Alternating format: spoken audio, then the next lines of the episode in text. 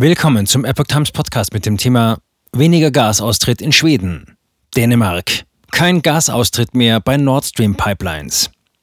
Ein Artikel von Epoch Times vom 2. Oktober 2022.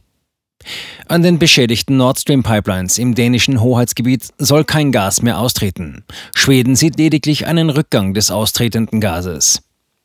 Nach Einschätzung dänischer Behörden tritt aus den beschädigten Nord Stream Pipelines in der Ostsee mittlerweile wohl kein Gas mehr aus. Man sei vom Betreiber der Nord Stream AG informiert worden, dass sich auch bei der Nord Stream 1 mittlerweile der Druck in der Pipeline stabilisiert habe, teilte die Behörde am Sonntagnachmittag auf Twitter mit.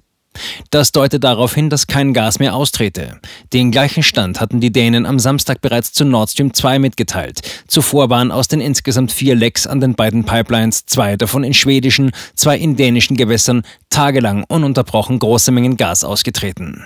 Die schwedischen Behörden teilten nach mehreren Überflügen über das Gas am Sonntagnachmittag mit, es trete noch auf Flächen von etwa 100 Metern sowie beim kleineren Leck rund 15 Metern Durchmesser Gas aus.